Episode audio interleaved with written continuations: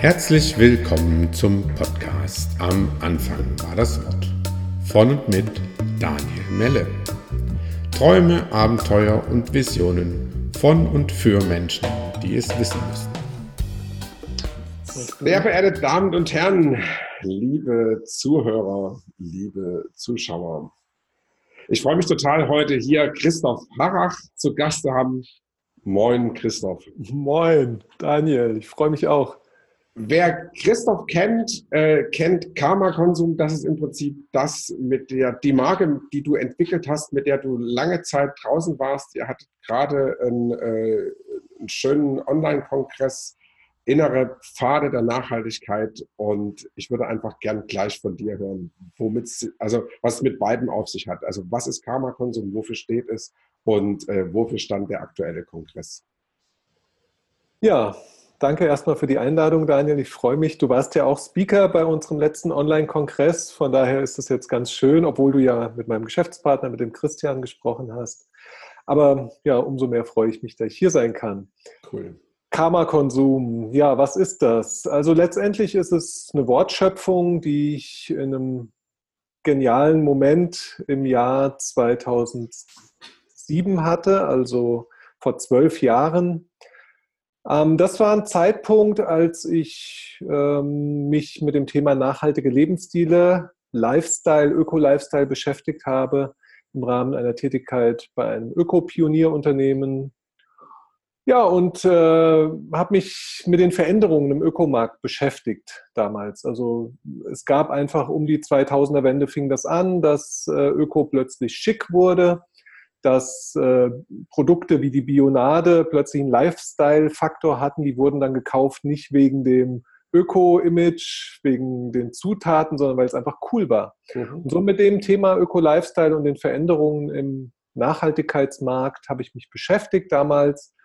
Und ähm, ja, war auch ähm, von Mohamed Yunus, dem Friedensnobelpreisträger 2000 6 sehr beeindruckt, der in Hamburg gesprochen hatte zum Thema Karma-Kapitalismus. So, und der Begriff Karma-Kapitalismus drückt auch so meine beiden Wesensnaturen äh, aus. Auf der einen Seite Karma, ich bin wie du Yogalehrer, das verbindet uns beide ja auch in der Tradition von Shivananda. Und auf der anderen Seite bin ich Ökonom, Betriebswirt, also Wirtschaftler. Also diese beiden Pole ähm, ja, die hat, hat ein bisschen gedauert in meinem Leben, bis ich das zusammenbekommen habe, dieses Spannungsfeld.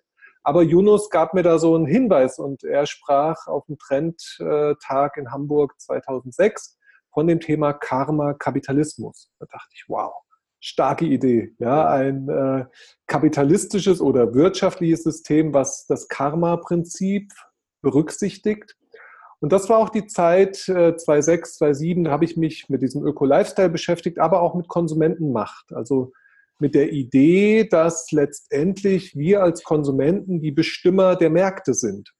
So, da kamen Bücher auf die Welt, Shopping hilft die Welt verbessern von Fred Grimm oder die Einkaufsrevolution von Tanja Busse, die haben mich dann sehr inspiriert, welche Macht wir als Konsumenten haben, wenn wir über die Transformation von Wirtschaft sprechen. So, und dann war diese eine Idee, Karma, Kapitalismus, die meine Wesensnaturen zusammenbrachte, dann diese Idee, ja, Konsumentenmacht. Und dann dachte ich, ja, wow, im kapitalistischen System gibt es die Konsumenten, die bestimmen können. Und so wurde die Idee, fiel das quasi herab in Karma-Konsum, ja, ein Teil des Karma-Kapitalismus. So ähm, entstand diese Wortmarke. Ähm, dann ich habe unter diesem Namen angefangen zu bloggen 2007. Da gab es noch nicht so viele Weblogs, da war das noch für viele Taggies so, wow, jetzt äh, User-Generated Content, diese ganze ja, Aufbruchsstimmung, Demokratisierung der Medien, also es war und auch sehr technologiegetrieben gedacht. Aber ich war mit einer der ersten, die das Thema Nachhaltigkeit in der deutschen Blogger-Szene ähm, bekannt gemacht haben, also wo ich mich dem Thema verschrieben habe. Und da habe ich angefangen, ganz naiv, ganz subjektiv aus meiner individuellen Weltsicht ähm, ja, darüber zu schreiben, wie ich diese Transformation von altem Öko zu neuem Öko wahrnehme und habe einfach als Selbstversuch einen Blog gestartet. Mhm. Und dann entstand plötzlich um diesen Blog herum ein virtuelles Netzwerk. Ja, andere Blogger, die dachten, ja, interessante Themen, wir haben uns gegenseitig kommentiert, verlinkt. So, und bis dann irgendwann die Idee entstand, wow, eigentlich müssten wir uns doch mal treffen. Ja, da gab es die Idee, einen Stammtisch zu machen. Und wir gesagt, okay, wir machen mal den Karma-Konsum Stammtisch in Frankfurt im September 2007 war die Idee, dann kam die Idee, ja, ich könnte auch einen kleinen Vortrag, einen Impuls geben.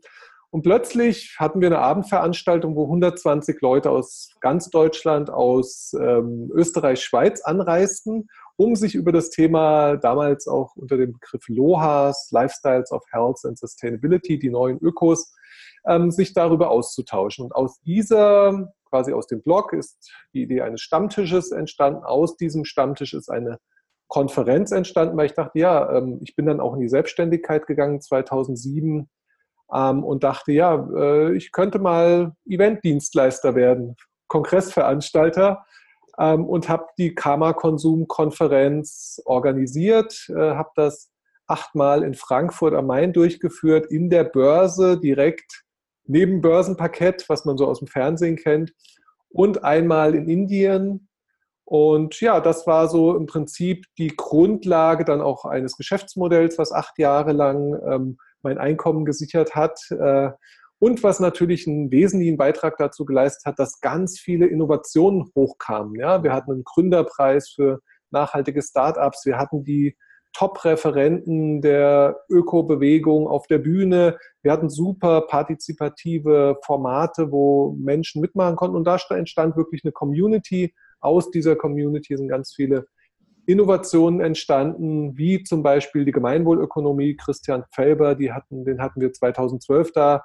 Ich habe von ganz vielen Leuten gehört, dass die Konferenz 2012 für sie einen Beitrag geleistet haben, dass sie mit der Gemeinwohlökonomie in Kontakt kamen dass sie dort äh, sich engagiert haben. Und so, ja, habe ich, äh, war ich lange Jahre Event-Dienstleister unter der Marke Kammerkonsum mit viel Freude, haben wir dort tolle Sachen gemacht. Und ja, das ist so die Marke Kammerkonsum. Wir haben jetzt zweimal ähm, quasi einen Test gestartet, äh, die Konferenz zu digitalisieren, weil bedingt durch einen Umzug, also Wegzug von Frankfurt im Jahr 2000 2012 ähm, ist diese Business-Konferenz in Frankfurt irgendwie, ja, war das schwieriger und ähm, dann hat die in Frankfurt nicht mehr stattgefunden und 2017, 2018 haben wir zwei Online-Konferenzen gemacht. Und ja, ist auch eine interessante Erfahrung. Und ähm, ja, so, das ist im Wesentlichen Karma-Konsum auf der einen Seite dieser Blog, der momentan auch eingeschlafen ist. Ich habe 3000 Artikel gepostet ähm, und bin einfach blogmüde. Ähm, und dann gibt es einfach diese Konferenz, die ja die lange Jahre in Frankfurt stattgefunden hat und die jetzt zweimal digital stattgefunden hat. Karma-Konsum, wie der Name schon sagt, ist ja äh, einfach nicht die Verweigerung von, von allem. Und äh, ist ja im Prinzip einfach wirklich eine Idee, die in der Welt stattfindet. Also das heißt im Prinzip nicht zu sagen, so, ah, das ist alles schlecht und das muss abgeschnitten werden und wenn wir die Welt nochmal retten wollen, dann müssen wir uns alle in Erdhöhlen zurückziehen und so weiter und so fort, sondern das ist ja wirklich was, was sagt so, okay, es geht einfach nur darum, dass wir wissen, was wir tun das finde ich das Charmante an, an, den, an, dem Ganzen und auch schon am Titel zu sagen, so, okay, äh, wir dürfen, wir dürfen zum Beispiel einfach unseren, unseren westliche äh, Art und Weise, wie wir in der Welt sind, wir können das weitermachen, nur wir machen es auf eine Art, dass wir sagen, wir können das verantworten, wir können das vertreten. Mhm.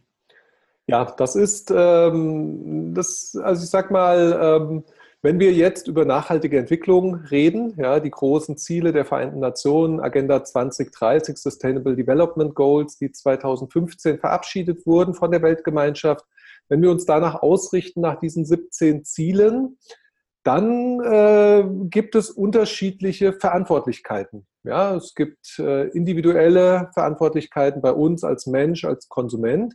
Es gibt Verantwortlichkeiten in der Rolle als Unternehmer, als Angestellter, als in der Politik gibt es Verantwortlichkeiten. Das heißt, es ist ein komplexes Vorhaben, was wir äh, momentan vor uns haben. Wir sehen einfach so, wie wir die letzten Jahre gelebt, gewirtschaftet, konsumiert, produziert haben, das ist nicht zukunftsfähig. Wir verbrauchen zu viele Ressourcen. Ähm, die Erde hat nicht genügend Ressourcen, um das nachhaltig nachzuproduzieren. Deswegen die große Frage, wie. Ja, und jetzt gibt es, auf der, gibt es unterschiedliche Ansätze und ich denke, jeder Ansatz hat seine Berechtigung und ähm, jeder Ansatz äh, spricht auch unterschiedliche Menschentypen an. Ja, so, ähm, und deswegen ähm, ist Karma-Konsum oder ethischer, nachhaltiger Konsum auch mit Freude und mit Liebe und mit äh, Verbindung ähm, nur ein Weg. Ja, es gibt ganz viele Aktivisten, die auch gegen etwas äh, sind, die sich äh, vor Öltanker mit Schlauchbooten davor werfen und wirklich im Protest sind, in der Wut, in äh, so diese Ausdrucksform der Entwicklung äh, praktizieren. Und ich möchte bewusst sagen, dass ich großen Respekt habe vor allen Menschen, die sich engagieren für die nachhaltige Entwicklung. Und äh, Karma-Konsum ist nur eine Idee, ähm, auch inspiriert aus der geistigen Welt, aus dem Yoga, ähm, wie wir Dinge integrieren können. Also es geht nicht darum zu spalten, ja, das ist eine menschliche Tendenz, dass wir immer wieder in Kategorien gut und böse einteilen und dann spalten, ja, aber integraler Yoga, das ist äh, das Yoga, was wir beide auch praktizieren, heißt äh, zu integrieren. Ja, und integrieren heißt, die Verbindung zu suchen. Unity in Diversity, äh, große Aussage von äh, Swami Shivananda. Wie können wir die Einheit finden in der Unterschiedlichkeit? Mhm. So, und ähm, da sehe ich äh, ganz große Herausforderungen auch in der Nachhaltigkeitsbewegung, weil wir alle durch unser, unseren Ego letztendlich das, äh, was wir lange Jahre gelernt haben, dass es wichtig ist, dass wir unsere Dinge vertreten, dass wir individuell sind und dass wir ja unsere eigenen Ziele verfolgen, also dieser Ego, ähm, der trennt uns häufig von den von unseren Menschen, ja. Und da sind vielleicht gut gemeinte Initiativen wie ein, ähm, gibt es jetzt unterschiedliche Beispiele, aber mir fällt oft der Veganer ein, der eine gute Intention für die Welt hat, aber in der totalen Trennung zu den Vegetariern lebt, die ja auch eine gute Intention für die Welt haben. Nur im Prinzip äh, nicht so radikal ihren Konsum verändert haben.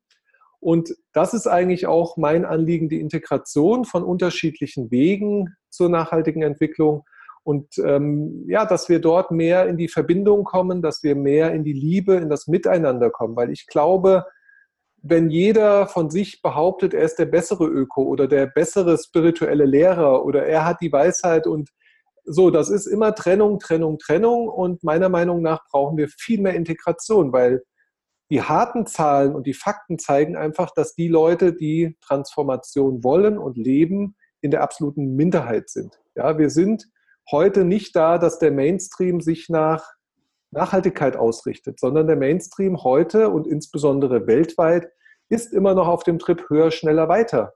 Und höher, schneller, weiter macht uns krank, macht die Erde krank.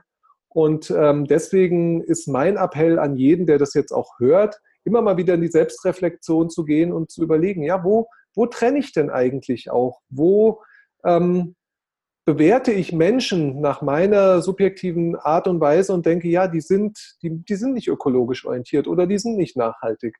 Und da immer wieder zu gucken, was ist das, was uns verbindet, die Intention, die Welt besser zu machen und dann an sich zu arbeiten, wie kann ich mich ändern, um mit anderen Menschen besser in die Resonanz zu kommen. Weil, ich meine, Gandhi, er hängt hier oben, ja, äh, Be the change you want to see in the world. Das ist eine zentrale Aussage. Und das ist auch für mich ein führendes Prinzip, wenn es darum geht, wie schaffen wir Veränderung. Ja, und die mhm. kann nur bei mir selber anfangen. Ich kenne mich, ich kenne nur mich innerlich. Ich weiß nicht, was du denkst, Daniel. Ich weiß nicht, was die anderen Menschen da draußen denken. Ich kann mir vielleicht ein eigenes Bild davon, also ich habe eine Idee oder ein Gefühl, aber ob das richtig ist, weiß ich nicht. Ich kann nur mich selber ganz ehrlich nach innen betrachten und ich weiß um meine Zwänge, ich weiß um meine Ängste, ich weiß um all das. Ja, das weiß ich bei anderen Menschen nicht mehr und weniger. Ja, so und äh, um, um wirklich Veränderungen herbeizuführen, finde ich, ist es wichtig, bei sich selber anzufangen und mit einem guten Beispiel voranzugehen, nach seinen Möglichkeiten. Ähm, ja auch für andere Menschen Inspiration zu sein. Ja, Mentor, Mentorin, ähm, vielleicht das ist auch so eine Erfahrung, die ich einfach gemacht habe. Wenn wir den Weg authentisch und in Liebe gehen, dann werden wir plötzlich auch, ja, bekommen wir eine Verantwortung auch für andere Menschen, die sich nach uns orientieren. So, und dieses Verantwortungsprinzip, ähm, das wahrzunehmen, ist dann wieder eine große Herausforderung, wo auch nicht jeder mit klarkommt. Aber das ist sowas, was ich auch bei vielen Menschen beobachte einfach. Wenn wir in die Öffentlichkeit gehen, wenn wir gute Themen voranbringen und insbesondere im Bereich ja, innere Arbeit, Selbstentwicklung, das ist ja auch etwas, äh, was momentan quasi en vogue ist. Und dann müssen wir uns darüber bewusst werden, wir bekommen Verantwortung für andere Menschen, ja, die sich nach uns orientieren. Und das ist, äh, glaube ich, auch wichtig, immer wieder zu reflektieren, wo stehe ich und äh, was ist auch meine Rolle in diesem Ding, in dieser Transformation. Und ähm, ja, so ähm, genau, äh, um zurückzukommen auf deine Ursprungsfrage, Karma-Konsum ist nur ein Weg, darüber nachzudenken, wo kommen meine Produkte her, wer hat daran mitgewirkt, ja, welche Kosten sind für die Erde dabei entstanden? Das ist ein wichtiger Punkt, wenn wir über unsere Konsumentscheidungen nachdenken. Und der zweite Punkt ist, wem gebe ich mein Geld? Geld ist ein Gestaltungselement heute in der Wirtschaft oder in der Welt. Ja, wir können mit Geld quasi entscheiden, wollen wir einen internationalen Großkonzern fördern, ihnen dieses Geld geben, deren Ziel es ist, die Gewinne zu maximieren, ihren Anteilseignern möglichst hohe äh, Renditen auszuschütten, oder wollen wir einen kleinen sozialen Landwirt, äh, den wir kennen, wo wir wissen, der hat äh, eine große Liebe zu seinen Tieren, wollen wir ihm das Geld geben? Und das sind Entscheidungen, ja. Also zwei Perspektiven beim Karma-Konsum. Wo kommt das Produkt her? Welches Karma steckt da drin? Mhm. Kinderarbeit, Umweltverschmutzung, CO2. Da gibt es ganz viele Ideen, wie wir die Herkunft des Produktes ähm, reflektieren können. Und dann die zweite Reflexion in der Selbstverantwortung. Ich entscheide mit meinem 5-Euro-Schein darüber, wie die Welt sich entwickelt. Ganz einfach. Theoretisch einfach, dann kommen die inneren Zwänge, dann kommen unsere Gewohnheiten, die uns dann doch zum Junkfood greifen lassen und ähm, wir dann immer wieder erkennen müssen, letztendlich sind wir auch ein Staubkorn in der Evolution. Und ich glaube, das ist einfach auch, äh, ja, auch immer wieder wichtig, sich nicht zu ernst zu nehmen und äh, auch mal über sich lachen können bei seinen Fehlern, die Deutschen tendieren dazu, alles sehr ernsthaft zu betreiben. Ich auch. Ich bin so erzogen worden. Das ist ähm, und ich übe mich in Gelassenheit. Ich übe mich in äh, Leichtigkeit. Ja und so auch eine Einladung an euch da draußen. Ja, take it easy. Das heißt, du kaufst auch mal ein Buch bei Amazon? Äh, nee, Amazon zum Beispiel nicht. Ja, okay. also aber ich habe schon mal andere Sachen bei Amazon gekauft. Bücher ist, da sind wir gut hier. Ich lebe ja auf dem Land, da ist auch die Versorgung irgendwie schwieriger. Wir haben einen Buchladen, da rufe ich an, morgen ist das Buch da. Das ist einfach. Ähm, andere Sachen ist manchmal, wenn man so ein paar Spezialprodukte sucht ähm, und die Händler dann nur über Amazon Marketplace arbeiten, ist es schwierig, ja. Also ja, ich ja, genau. Wir haben gerade aktuell haben wir, äh, äh ich habe gerade ihren Namen vergessen, diese 16-jährige Schwedin, die im Prinzip, Greta.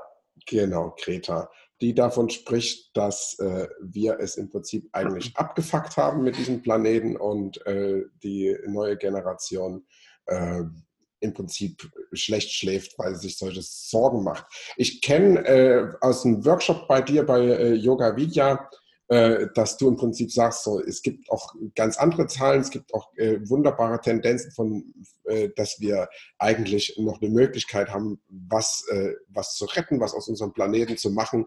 Äh, es ist alles gar nicht so schlimm, wenn man sich mal genau anguckt. Äh, wenn man zum Beispiel jetzt nur durch Facebook durchscrollt, ich persönlich, man sieht eigentlich nur ähm, äh, Plastiktüten, die in Meeren schwimmen, äh, Schildkröten, die in Plastiktüten ersticken und so weiter und so fort. Also äh, ganz viel wird uns das äh, Worst Best-Case-Szenario permanent vorgespielt. Ist ja auch irgendwie nicht gut äh, für die Innenwelt, die ganze Zeit mit sowas bombardiert zu werden. Deshalb zum Beispiel auch die Frage, was ist dein Best-Case-Szenario? Was ist denn dein Best-Case-Szenario, Christoph, für, für was, was geht denn noch, weil du ja irgendwie auch ein ganz Stück drinsteckst in diesen ganzen Entwicklungen? Ja, das ist eine interessante Frage. Ähm, vielleicht eingangs zu Kreta sie hat ja auch irgendeine Krankheit, die sie selbst reflektiert, dass sie nur in Schwarz-Weiß denken kann. Das, was sie auch von sich so sagt, also dass sie nicht in diesen Entwicklungsfaden äh, denken kann, sondern für sie ist einfach nur absolut alles schlecht. Mhm. So, und ähm, natürlich, und sie, das scheint ein Symptom dieser äh, Krankheit zu sein.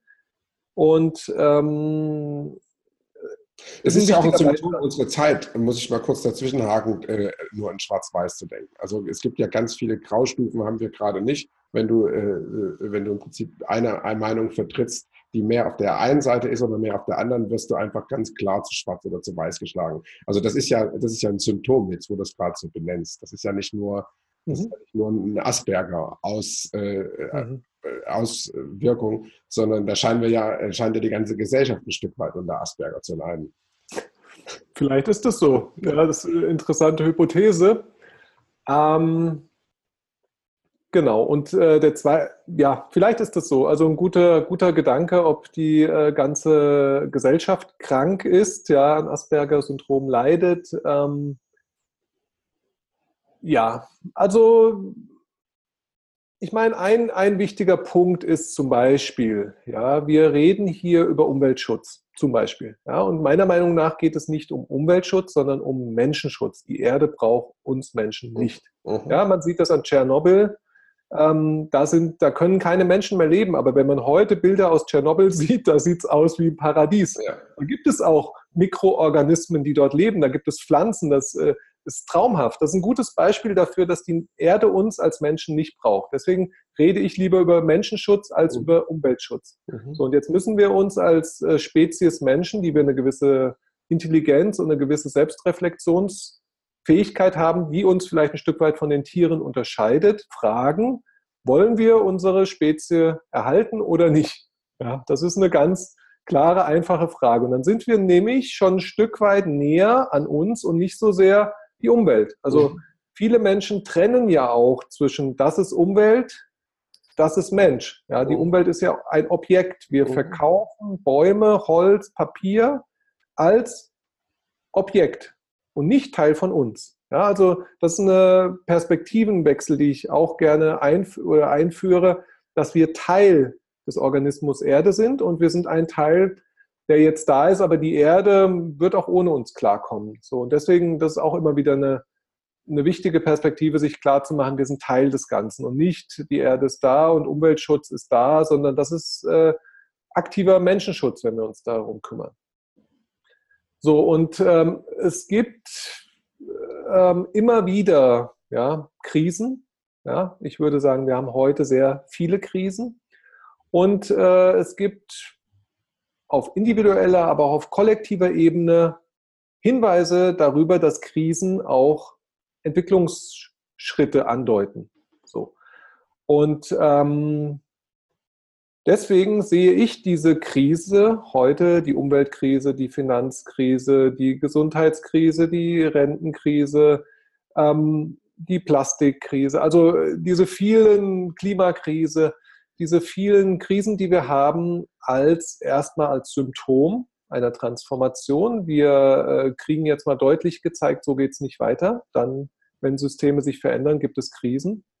Und jetzt äh, sehe ich erste oder nicht erste, aber ganz, ganz viele Millionen Menschen weltweit, die schon Lösungen für nach der Krise haben. So. Also ähm, es gab mal also von dem Oja-Gründer Johannes Heimrath, äh, auch ein echt guter Vordenker, der hat mal so eine Kurve aufgezeichnet, wie so ein U. Ja? Und er hat gesagt, okay, womit beschäftigen wir uns? Also wenn das jetzt die Krise ist, ich kann es jetzt so schlecht darstellen, ja, so ein U. Ähm, hier unten ist, also wir befinden uns jetzt im Abwärtstrend, ja, und konzentrieren uns, alles wird schlechter, alles wird schlechter. Ja, und damit geben wir diesem Abtrend, Abwärtstrend geistig Energie, Aufmerksamkeit und verschlechtern das damit. So, und dann gibt es aber welche, wenn wir eine positive Grundhaltung haben, und die habe ich als Yogi, dass wir diese Krise überleben werden, gibt es Menschen, die schon so leben nach der Krise. Also wir haben das Tal durchschritten und irgendwann sind wir wieder nach der Krise. Wir hatten viele Krisen in der Menschheitsgeschichte schon und haben die immer wieder überlebt. Also ich, ich glaube zum Beispiel nicht, dass, dass die Welt untergehen wird. Ich bin kein Fan von Apokalypsen mhm. und glaube einfach nicht dran. Ja? Kann es nicht ändern. Ja? Ich habe einfach dieses positive Mindset. So, zurück zur Krise. So, und ich und Johannes Heimrath hat die Idee äh, in die Welt gebracht, mal da unseren Fokus hinzulegen. Was sind denn die Lösungen, die wir nach der Krise brauchen? Wie soll unsere Wirtschaft aussehen? Wie soll unsere Landwirtschaft aussehen? Wie soll unser soziales Miteinander aussehen? Wie soll unser Geldsystem aussehen? Und so weiter. So. Das ist aber noch nicht äh, da. Das ist jetzt auch eine Zeitachse. Wir befinden uns jetzt hier in diesem Abschwung und ich lade Menschen immer wieder ein, nicht so sehr sich darauf zu fokussieren, wie tief gehen wir jetzt in der Krise, weil das ist ja, das ist absolute Glaskugel, ja. Das ist, äh, wir wissen es ja nicht, ob die Krise so tief wird oder nur halb so tief. So, und von daher, das hat mich auch sehr stark inspiriert, gar nicht so in diesem Horrorszenario zu gucken, die Welt geht unter, sondern wie wollen wir denn nach der Krise leben? Und das ist eigentlich schon ein Stück weit die äh, Frage ähm, für das Best-Case-Szenario. Das Best-Case-Szenario ist, die Welt wird durch diese Transformation durchgehen. Es wird radikale Veränderungen geben, die in manchen Punkten schon sichtbar sind. Es gibt, wie gesagt, weltweit Millionen von Leuten, die schon so entweder so leben nach der Krise, die in Permakultur selbstversorgt, in Gemeinschaften, mit regionalen Wirtschaftskreisläufen, ähm, in auch inneren Auseinandersetzungen, Klärungen, Selbstreflexionsprozessen miteinander in Harmonie leben. So, das gibt es schon. Also gibt es genügend Beispiele davon, dass sowas existiert. Ähm, und da, und die, die ein gutes Leben haben. Letztendlich geht es ja um ein gutes Leben. Und da spielt Geld dann in der Zukunft, glaube ich, weniger ähm, eine Rolle. So, und dann, ähm, genau, also das ist diese Antwort auf das äh, Best-Case-Szenario. Wir werden die Welt transformieren. Wir werden neue Lösungen, Innovationen und das wird auch, die Wirtschaft wird nicht davon abgekoppelt werden. Es wird ähm, nach wie vor Wachstum geben. Es wird nach wie vor Business geben. Es wird Innovationen, es wird neue Produkte, es wird neue Dienstleistungen geben. Das ist gar keine Frage. Nur die werden alle einen Beitrag dazu leisten, dass die Welt besser wird. Und Produkte, die das nicht mehr haben, einen Beitrag zu einer besseren Welt, die werden wegfallen. Das heißt, wir sehen es jetzt schon an Atomstrom, ja, die zentrale Stromversorgung, das ist ein Auslaufmodell. Die großen Konzerne haben große Probleme damit und entwickeln neue Lösungen, wie RWE, lustigerweise über ein Achtsamkeitsmanagement-Training ausgelöst, kam auf die Idee, wir könnten noch Innogy diesen Ökostromtarif mit einem Smart Grid ähm, entwickeln und plötzlich ist eine neue Lösung da und irgendwann wird das Atomkraftwerk stillgelegt. So. Das sind jetzt Veränderungsprozesse, die im Gange sind. Es gibt ganz viele Menschen, die da hinarbeiten, die schon auch die Perspektive haben. Was sind Lösungen für die Zukunft? Aber die, das ist auch wieder ein Lernprozess. Ja? Weil immer Ver Veränderungen, wir wissen ja nicht, ist jetzt Elektromobilität die Lösung? Momentan gibt es äh, ja Ansätze, dass man sagt, ja klar, das ist ein, oder das ist ein Teil der Lösung. Ja, dann guckt man sich wieder die Energieeffizienz beim Laden an, dann guckt man sich die Herkunftsrohstoffe der Akkus an, gibt es wieder Probleme. Ja, so, und dann wird es wieder Verbesserungen geben. Aber die Tendenz zu sagen, wir wollen von fossilen Brennstoffen weg in der Mobilität, ist ein erster Schritt. Das andere ist Carsharing. Brauchen wir überhaupt eigene Autos? Auch dort gibt es Lösungen. Individualverkehr aufzulösen. Das heißt, wir kommen von einer technischen Innovation, den Motor auszutauschen, zu einer sozialen Innovation. Wie können wir das Gesamtsystem denn verändern, dass das nachhaltiger wird? Und dann brauchen wir gar nicht mehr so viele Akkus und brauchen gar nicht mehr so viel ähm, ja, äh, Rohstoffe, weil wir nicht so viele Autos brauchen, ja, wenn das mehr geteilt wird. Und auch da gibt es genügend Beispiele, dass solche Systeme schon gut funktionieren und einen Beitrag zum guten Leben liefern. Mhm. War das jetzt eine Antwort? Was ist mein Best-Case-Szenario? Unbedingt, unbedingt. Und ich habe aber, wirft natürlich Fragen auf. Also die eine Sache ist, äh, ist zum Beispiel diese Dieselgeschichte. War das nötig? Äh, ist das was, wo man einfach erstmal ein Exempel statuiert, um zu sagen, so, okay, irgendeiner muss erstmal weg, damit die Leute aufwachen, damit die sehen, hier muss was passieren? Oder äh, war, das, war das wirklich nötig? Und klar, es gibt da ganz viele Stimmen, die dann sagen, so, ja, geht mir weg mit euren Elektroautos, die Batterien, die fliegen irgendwo hin, die bestehen aus Teilen, die, da, da kannst du 100.000 äh, iPhones draus machen, die sind ja auch nicht besonders ökologisch. Also wo man sagt so, okay, das ist, das äh, kann noch nicht der Weisheit letzter Schluss sein. Ähm, was und ich denke, da, das ist eine schöne Überleitung zu den inneren Pfaden der Nachhaltigkeit. Was es ja eigentlich braucht, ist, dass ich für mich äh, das Loch in mir nicht mehr stopfen muss, äh, indem ich mir eine 400 Euro im Monat Leasingkache hole, äh, sondern mit dem Bus in die Stadt fahre. Ja, äh, das ist ja im Prinzip der Punkt, wo man irgendwann sagt, es geht ja nicht nur, nur, nur darum, dass ich über meine Kreditkarte oder meinen Geldbeutel äh, kaufe, sondern zu sagen so, äh, äh, was für was für Löcher stopfen wir denn in unserer Welt, in unserer Gesellschaft, äh, indem wir kaufen?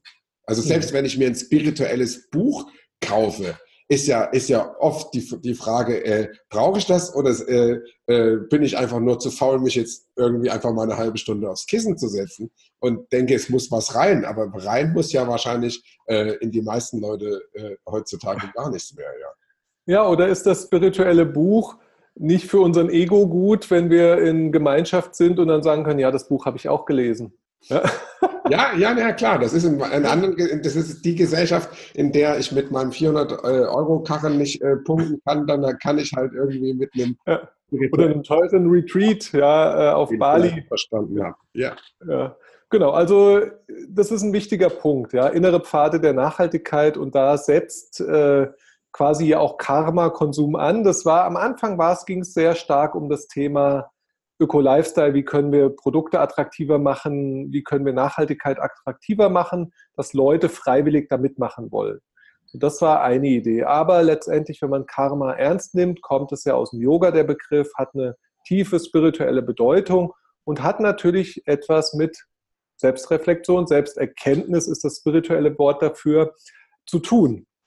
Ja, und äh, dann geht es ja darum, wenn wir uns auf diesen spirituellen Pfad begeben, ja, diesen inneren Pfad äh, begeben, jetzt ohne erstmal die Nachhaltigkeit äh, zu bedenken, wenn wir uns, was ja momentan auch viele Leute machen, ich denke auch ausgelöst durch diese vielen Krisen in der Welt, auch in Beziehungskrisen, im Miteinander, viele Menschen am Arbeitsplatz Stress, ähm, viele Menschen merken einfach, ähm, so geht es nicht weiter. Und ich, meiner Meinung nach sind das alles gute Symptome für die Auslösung vom Wandel. Also auch der Dieselskandal ist äh, zwar ein System des alten, äh, ein Symptom des alten Systems, aber das beschleunigt jetzt zum Beispiel Entwicklung. Volkswagen, die den Elektrotrend völlig verpennt haben, sind, glaube ich, jetzt im Zugzwang und gerade am Genfer Autosalon, der aktuell läuft, hat der Volkswagen-CEO verkündet, warum sind Elektroautos nur etwas für Reiche? Und wenn man jetzt vom Markenmythos Volkswagen her denkt,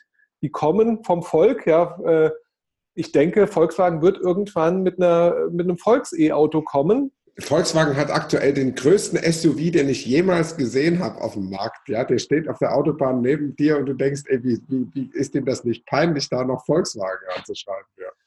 Auch das, ja, aber das sind, das sind, das sind äh, solche Beobachtungen, die ich ja auch mache, ähm, dass diese Widersprüchlichkeiten sind ganz klare Zeichen von Transformation. Das Alte ja, die, die alten Manager, die mit SUVs viel Geld verdienen und die alten Konsumenten, die darüber ihren Ego pimpen, ähm, das ist noch da. Das ist noch das vorherrschende System. Deswegen habe ich auch eingangs gesagt, wir sind noch nicht da, dass der Mainstream sich nachhaltig verhält. So. Und äh, da wird noch gut Geld verdient. Das sind noch schlechte alte Gewohnheiten, ja, auf der Produktionsseite, aber auch auf der Konsumentenseite. So, das ist immer noch da. Und gleichzeitig gibt es Menschen, die andere Lösungen wollen und der Volkswagen-CEO wird es nicht auf dem Genfer Autosalon verkünden, wenn er dort nicht einen Entwicklungspfad sieht, dass es ein Volks-E-Auto geben könnte. So. Also von daher, ähm, Krisen sind auch immer, oder eigentlich nicht nur Krisen, das ganze Leben ist voller Widersprüchlichkeiten, Daniel. Und ich erkenne das bei mir selber, ja, immer wieder, wie widersprüchlich ich auch handle und denke. Und, ähm, aber das müssen wir, glaube ich, auch erkennen, dass der Mensch widersprüchlich ist in sich und widersprüchlich handelt. Und damit umzugehen, das ist natürlich auch wieder eine Aufgabe der inneren Arbeit, ja, ähm, wie können wir mit unserer Widersprüchlichkeit umgehen? Und ja, und ich glaube, dieser innere Pfad, der uns ja auch beide verbindet, ähm, ja, ist auch nicht so einfach, wie man sich das vorstellt. Oft aus der Not heraus ausgelöst, bei mir auch. Ich war hochgradig krank, als ich mit Yoga vor 25 Jahren angefangen habe. Ich habe mein 25-jähriges Yoga-Jubiläum in diesem Jahr. Ja, herzlichen Glückwunsch. Ja, danke. Aber es war nicht aus der Intention heraus, ich will die Welt verbessern oder ich will erleuchtet sein, sondern einfach, das war der Strohhalm, der mein Leben gerettet hat. Sonst wäre ich heute tot. Mhm. Ja, ich wäre einfach nicht mehr da. Mhm. So, und dann durch ja, einfach Prozesse, die dann ausgelöst wurden, habe ich dann nach und nach mein Leben verändert. So, und auch diese, dieser Glaube oder das Vertrauen in Prozesse, das ist auch ganz, etwas ganz Wichtiges. Wir ähm, denken immer, ja, Lösungen müssen sofort da sein und alles ist doch klar und deswegen sagt doch Greta, ist doch klar, wir müssen sofort äh, alles abschalten. So, das ist aus dem Asperger-Syndrom äh, vielleicht logisch nachzuvollziehen, aber das ist nicht realistisch. Und ich glaube, die Welt, wenn wir plötzlich alles abschalten würden, wäre schlechter als heute, ja. glaube ich. Ja, da würde totales Chaos ausbrechen, da würden Kriege, da würden, äh, da würde Raub und äh, alles Mögliche würde dann in einer friedlichen Welt ausbrechen. So, deswegen ähm, glaube ich, äh, Entwicklung ist immer ein Prozess. Und da auf, darauf zu vertrauen, okay, die Richtung stimmt, es gibt, äh, es gibt diese nach der Krise, da gibt es Punkte, wo man sich hinorientieren kann. Ja, das ist auch eine große Empfehlung an alle, die da draußen vielleicht auch hadern, Wut haben oder auch vielleicht sich äh, ohnmächtig fühlen. Ja, das ist ja auch ein Symptom, diese Ohnmacht. Ich kann nichts verändern, das große Ganze läuft, alles ist negativ, die Welt geht unter. Nee, sucht euch Leute, die schon Lösungen für morgen haben.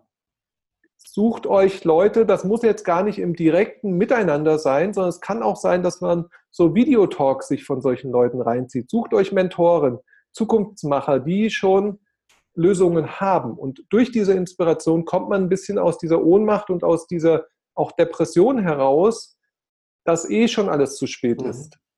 Ganz wichtige Empfehlung Gemeinschaft. Ja, das äh, geht nicht immer im Wirklichen. Also ist natürlich die beste Gemeinschaft ist in der echten Begegnung.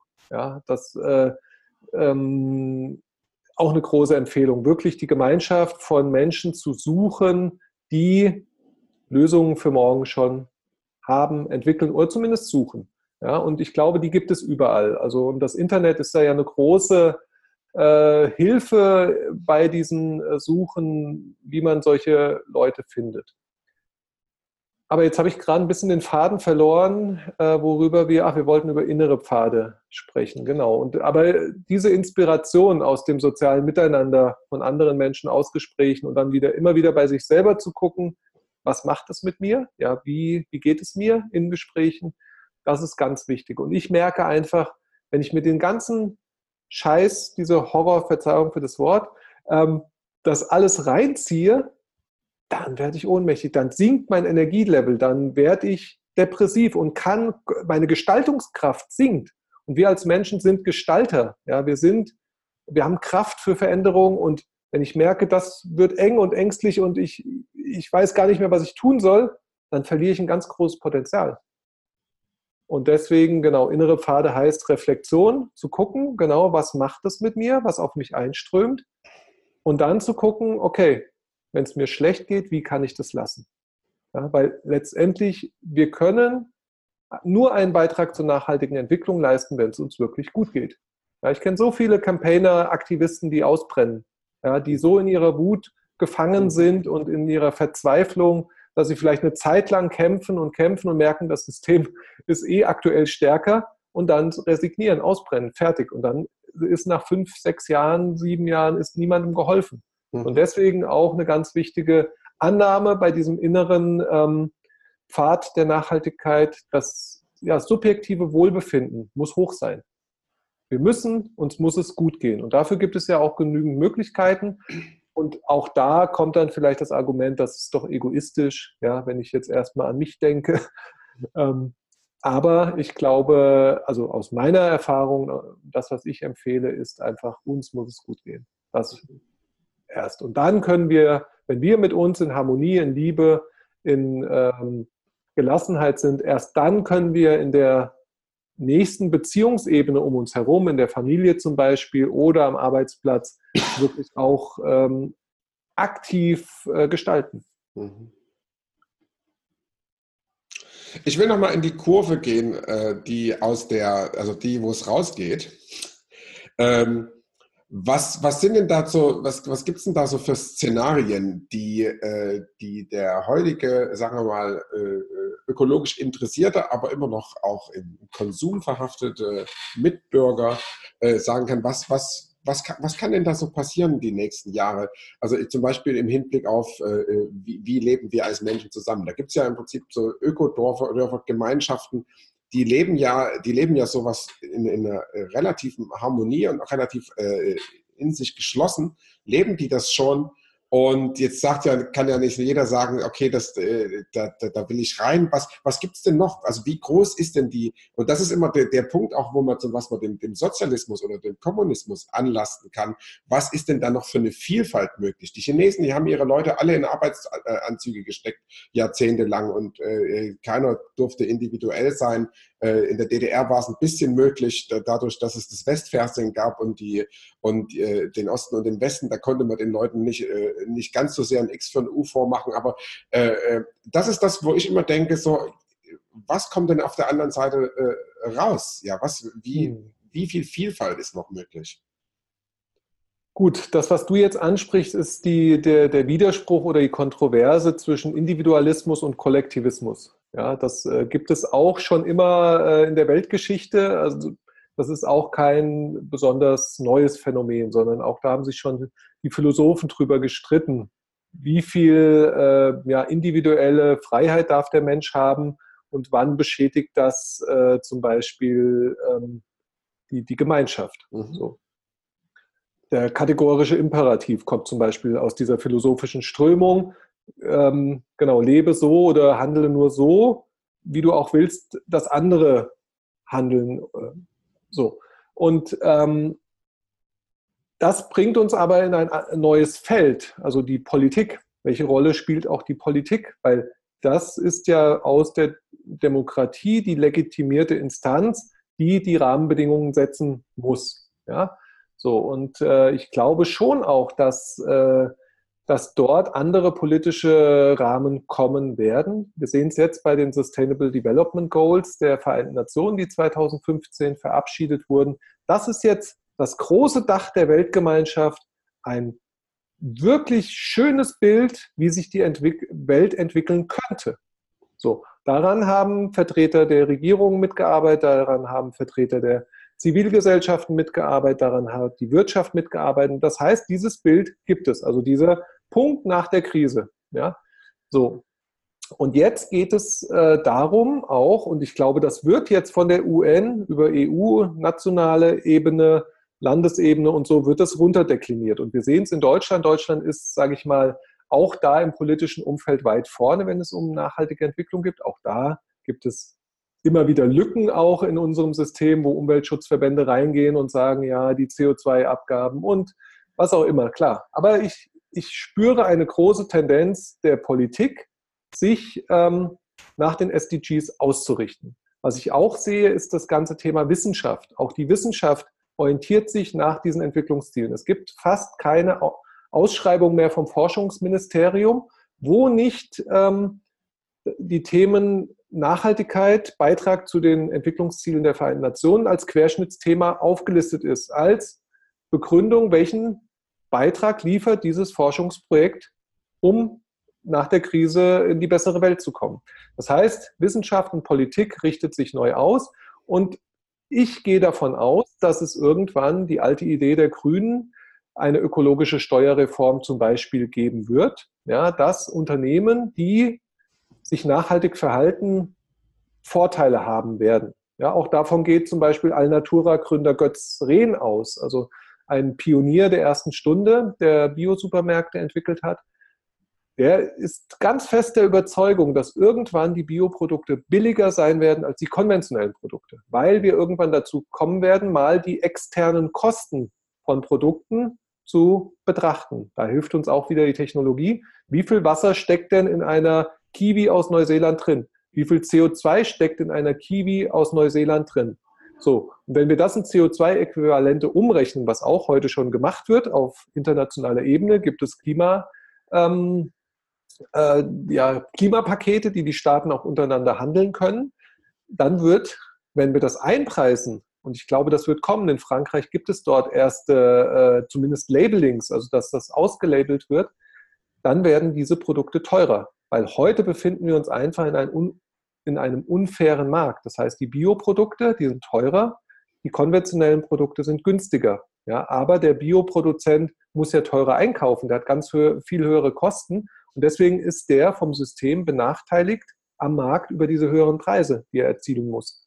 Und das meiner Meinung nach wird sich umdrehen. Ich weiß nicht, wie lange das dauert, aber es gibt äh, Zeichen dafür, dass es kommen wird. Und dann werden Bioprodukte billiger und damit auch normal. Ja, dann wird das äh, Bio das Normale und das Konventionelle das Teurere unnormal. Und dann wird natürlich der Konsument, wenn er ein gutes Biofleisch aus regionaler Haltung bekommt, warum sollte er sich für ein teureres Gammelfleisch aus der Massentierhaltung entscheiden? So, also das heißt, äh, wir sind auf politische Veränderungen angewiesen.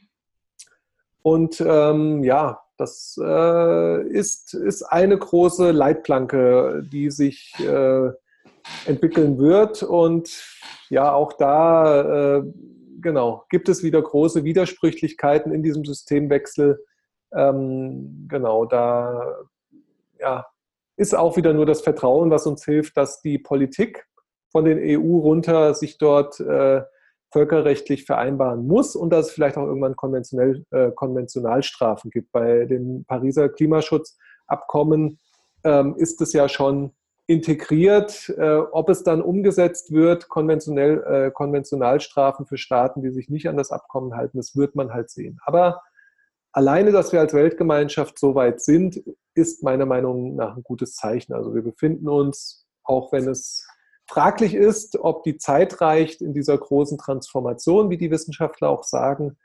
Und äh, in allen Systemen, Wissenschaft, Wirtschaft, Politik, Zivilgesellschaft, finden große Veränderungen statt, die meiner Meinung nach sich nach diesen Sustainable Development Goals ausrichten werden.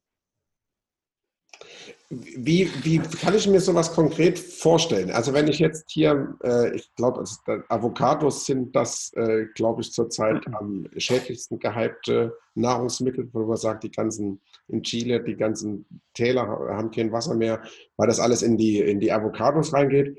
Wie kann ich mir denn das vorstellen, dass das auf den Preis draufgeschlagen wird? Wie, wie, wer, wer treten das? Naja, du könntest dir das jetzt zum Beispiel über Einfuhrzölle, könntest du das ganz einfach regeln. Ja?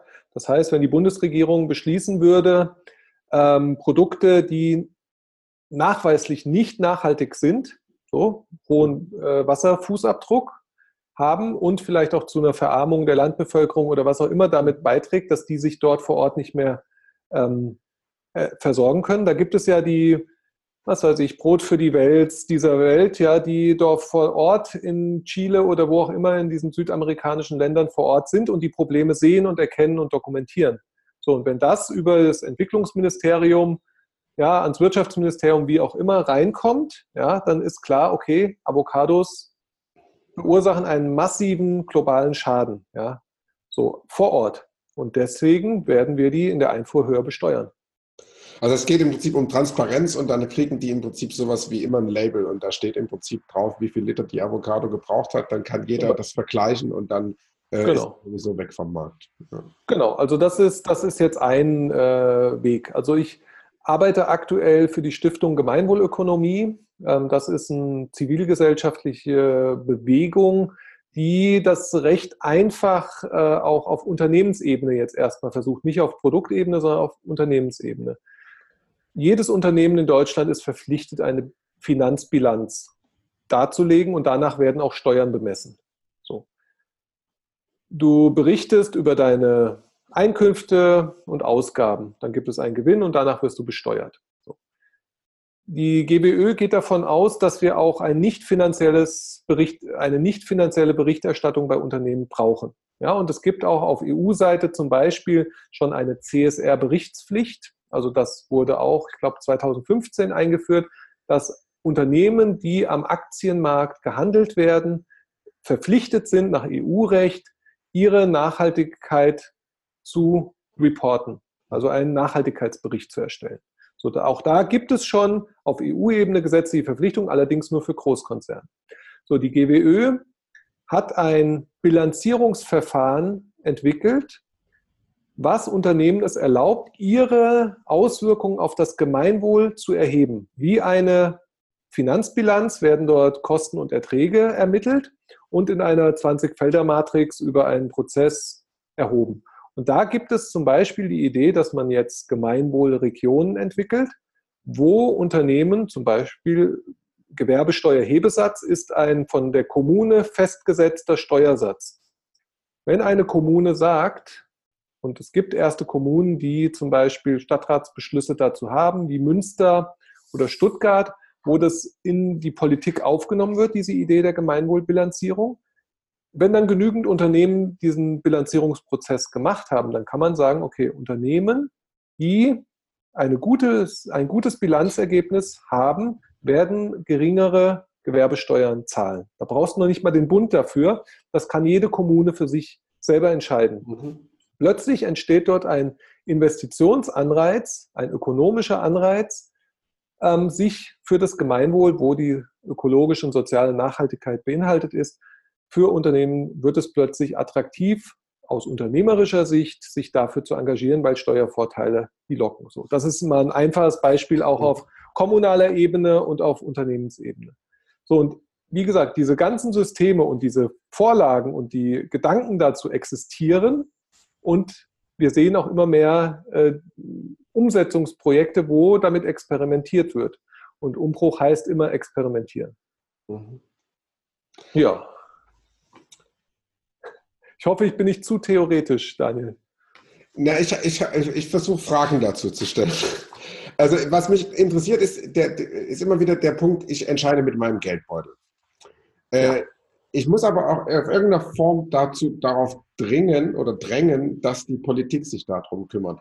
Ist das dadurch, äh, äh, tue ich das schon im Prinzip, indem ich einkaufe? Ist das dann so, äh, okay, ich kaufe Öko ein, ich gucke da drauf, ich gucke nach äh, Produkten, die, wo die Bilanz stimmt äh, und äh, durch, durch mein Handeln ist es so, dass die Politik darauf aufmerksam wird, dass die Leute ja ganz, sich für ganz andere Themen interessieren als äh, für das, was vorher noch wichtig war und sich damit entwickelt? Oder ist es was, was ich einfordern muss? Ist es dann wirklich, dass ich sage, so, okay, ich wähle die Idee der Grünen, beziehungsweise äh, hat sich ja auch die CDU äh, ganz stark an diese ganzen Themen rangerobbt über die Jahre, was ja der Merkel auch so angelastet wird. Ja. ja. Also nochmal, um das, die Idee der Integration nochmal aufzugreifen. Integration heißt für mich raus aus dem Entweder-Oder-Denken. Ja, und äh, deswegen, du machst jetzt zwei Szenarien, entweder der Geldbeutel oder das Politische. Und für mich ist das integriert. Man kann das eine tun, ohne das andere mhm. zu lassen. Mhm. Ähm, wenn wir uns als Konsumenten für nachhaltigere, ethischere Produkte entscheiden, ja, was immer mehr Menschen auch tun, die äh, Absatzvolumen dieser Produkte steigen. In einem gesättigten Markt, Lebensmittel-Einzelhandel ist gesättigt. Wenn wir jetzt nur mal Bio-Lebensmittel äh, anschauen, das ist ein wachsender Markt. Immer mehr Menschen entscheiden sich dafür. So, dann äh, gibt es systemisch Veränderungen bei den Unternehmen, weil sie sehen, boah, da ist, äh, eine Geschäfts-, da ist ein Geschäftsfeld, ein neues Geschäftsfeld. Also fange ich an, neue Produkte zu entwickeln. So. Äh, das, ist, das ist ein Punkt, der passiert. Und Unternehmen und Politik sind ja häufig über irgendwelche Arbeitskreise, irgendwelche Verbände auch miteinander verbunden ja, auch auf kommunaler Ebene. Gut florierende Unternehmen haben immer Kontakt zum Bürgermeister, haben immer Kontakt zum Landrat, haben zu irgendwelchen äh, Abgeordneten in den, äh, in den Landesregierungen bis auf Bundesebene immer Kontakte. Das heißt, Wirtschaft und Politik ist auch, äh, sind zwei Systeme, die miteinander vernetzt sind. Wenn plötzlich äh, Unternehmen sehen, da gibt es diesen neuen Konsumenten und da ist eine neue Geschäftsfeldmöglichkeit für mich, werden sie auch mit ihren politisch, in politischen Kreisen auch dafür, denke ich, äh, äh, mahnen oder anfragen, können wir nicht die Rahmenbedingungen verändern. Ein gutes Beispiel ist VD. Antje von Dewitz, die Geschäftsführerin, also Outdoor-Textilhersteller VD am Bodensee, ein äh, GBÖ, gemeinwohlorientiertes Unternehmen. Da sagt Anke ganz klar, sie arbeiten in diesen ganzen Arbeitskreisen da mit und fordern über diese Arbeitskreise die Politik auf, Verbote auszusprechen für den gesamten Markt, dass gewisse Chemikalien in Textilien nicht mehr vorkommen. So. Und da gibt es auch schon, und dann Unternehmen freuen sich ja, wenn, wenn Klarheit besteht. Wenn sie wissen, diese Textilien, äh, diese Chemikalien brauche ich nicht mehr in die Textilie reinzunehmen, dann ist das ja auch eine Klarheit. Und dann können sich Unternehmen danach ausrichten. Also ich glaube, ähm, Konsumenten motivieren Unternehmen und die unter, Unternehmen motivieren die Politik ja, für Veränderung. Mhm. Gleichzeitig äh, können wir uns natürlich auch politisch engagieren. Wir können in eine Partei eintreten, ja, die sich dafür engagiert. Wir können in einer zivilgesellschaftlichen Organisation wie ein Umweltschutzverband aktiv werden. Auch die Verflechtungen zwischen Zivilgesellschaft und Politik sind sehr stark. Also da gibt es jede Menge Möglichkeiten, wie wir uns einbringen können. Das hängt ein bisschen davon ab, was ist auch unsere Wesensnatur. Und dann sind wir wieder beim inneren Pfad der Nachhaltigkeit ähm, ich bin ja auch so ein Vertreter des Flows. Ja, also wirklich auch nicht so sehr in die Anstrengung zu gehen, sondern wirklich zu gucken, was fällt mir leicht. Ja? Wenn ich ein kommunikativer Typ bin, dann ist es doch gut, ich kann mich irgendwie in der Pressearbeit von irgendwas einbringen oder ich kann Ideen gut vermarkten. Wenn ich eher ein rationaler, zurückgezogener Typ bin, dann kann ich vielleicht eher mal irgendwas ausrechnen. Ja, so also das ist auch wichtig, die Selbstreflexion. Ähm, was für eine Wesensnatur habe ich? Was macht mir Freude? Immer hinter dem Hintergrund, dass unser subjektives Wohlbefinden äh, hochgehalten werden muss. Und ähm, wo kann ich dieses Talent einbringen für diese ähm, bessere Welt? Ist äh, diese ganze Potenzialentfaltungsszene, sage ich mal, oder Bewegung, ist die, ist die mehr desselben? Ist die mehr höher, schneller, weiter? Äh, äh, äh, ist die ist im Prinzip so eine, so eine Ausgeburt von dem zu sagen, so ich muss noch mehr leisten können, ich so und äh, das im Prinzip, sagen wir mal, äh, spirituell und leistungs also spirituell verbrämt ist teilweise, wo man sagt so, ja, du, das musst du und tralala. Und alle strengen sich furchtbar an, auch um was nachweisen zu können und zu sagen, so Erfolg heißt, ich habe die Kachel, ich habe den Mac, ich äh, habe das neueste iPhone, ich habe die Einbauküche, ich habe mir das alles selbst erarbeitet äh, mit Online-Seminaren, Kursen, Paketen und so weiter und so fort. Ist das eigentlich, also ist das mehr desselben? Äh, kann man da, müsste man da genauso reingehen und genauso gucken und sagen, so, äh, ist das gut? Auch da gibt es kein Pauschalurteil. Ja, also es gibt ähm, aus gewissen Kreisen Kritik an dieser, sag ich mal, Kapitalisierung von Achtsamkeit, mhm. von inneren Prozessen, ja, die ja eigentlich nicht dem Kapital unterliegen.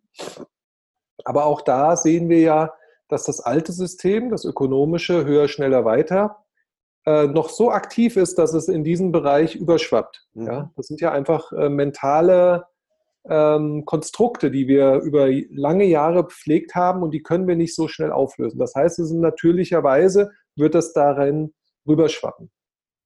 Meine Erfahrung und auch ähm, John Kabat-Zinn zum Beispiel, ein großer Achtsamkeitslehrer weltweit, wird auch immer wieder dazu gefragt und auch Johns ähm, Erfahrung ist, dass in diesem Prozess der inneren Arbeit durch Entspannung, durch Entschleunigung, durch ja, Selbstreflexion gewisse Bremsen eingebaut werden in deinem persönlichen Entwicklungspfad. Das heißt, vielleicht hast du sogar die Motivation, genau, die Intention, ich will jetzt erfolgreicher sein. Ich habe in einem Managementkurs gelesen, Achtsamkeit ist der Trigger, damit kann ich noch fokussierter meine Aktien verkaufen. Dann fängt, fängt dieser äh, Broker an der Börse damit an, ja, und kommt in die Stille, kommt in die Entspannung. Und plötzlich machen sich Türen zu seiner Innenwelt auf, die er sich gar nicht vorstellen konnte.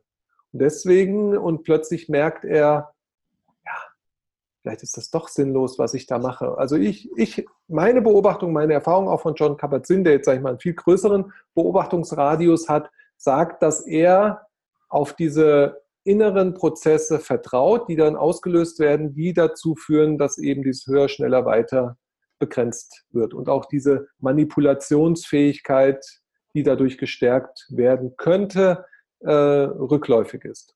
Ja, also ich sehe, ich sehe da keine akute Gefahr, dass man jetzt sagen müsste, Achtsamkeitstraining bei Managern müsste verboten werden. So, mhm.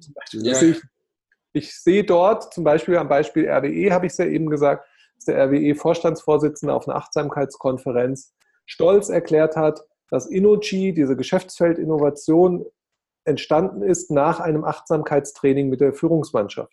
So und plötzlich, wenn du in innere Pfade gehst, kommst du auch mit deinen Schatten, deinen Krisen in Kontakt und plötzlich stellen diese Manager fest, wow, unser ganzes Stromsystem ist nicht mehr nachhaltig, das wird nicht mehr bestehen bleiben.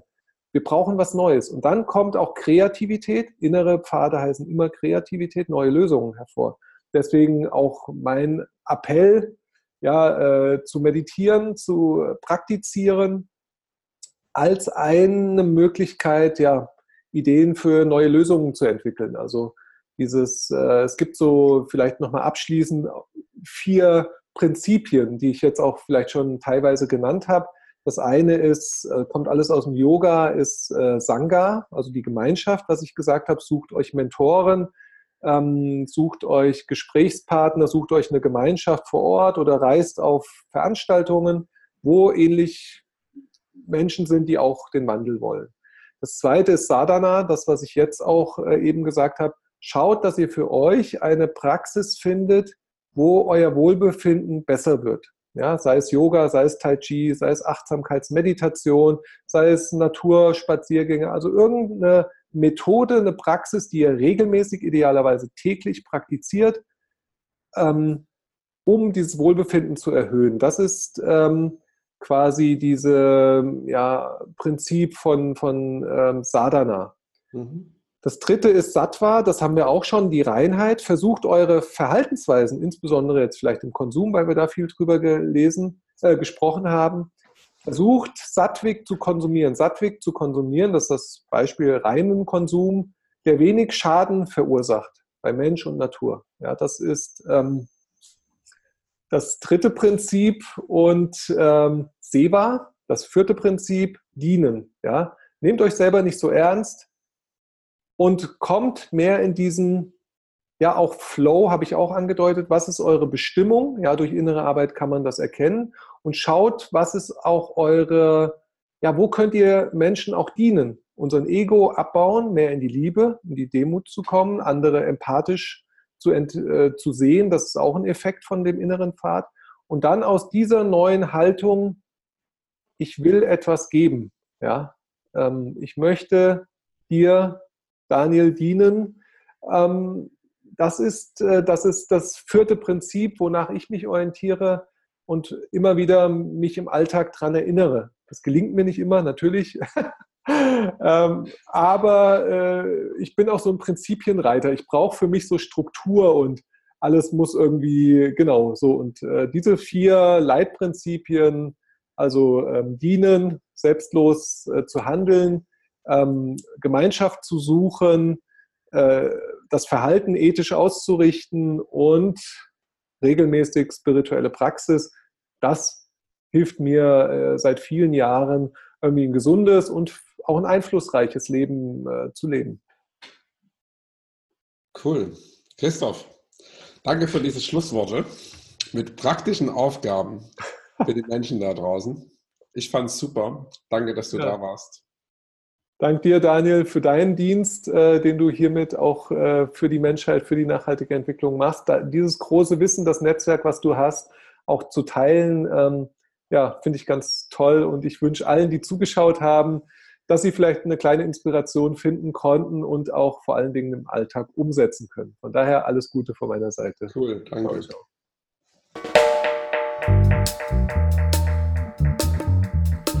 Neben diesem Podcast berate ich Coaches, Berater, Seminarleiter und Therapeuten auf ihrem Weg zu mehr Sichtbarkeit im Netz. Wenn du dich als Personal Brand besser positionieren willst oder auf der Suche nach einer Online-Strategie bist, bin ich dein Begleiter. Mehr erfährst du unter www.mutonline.de.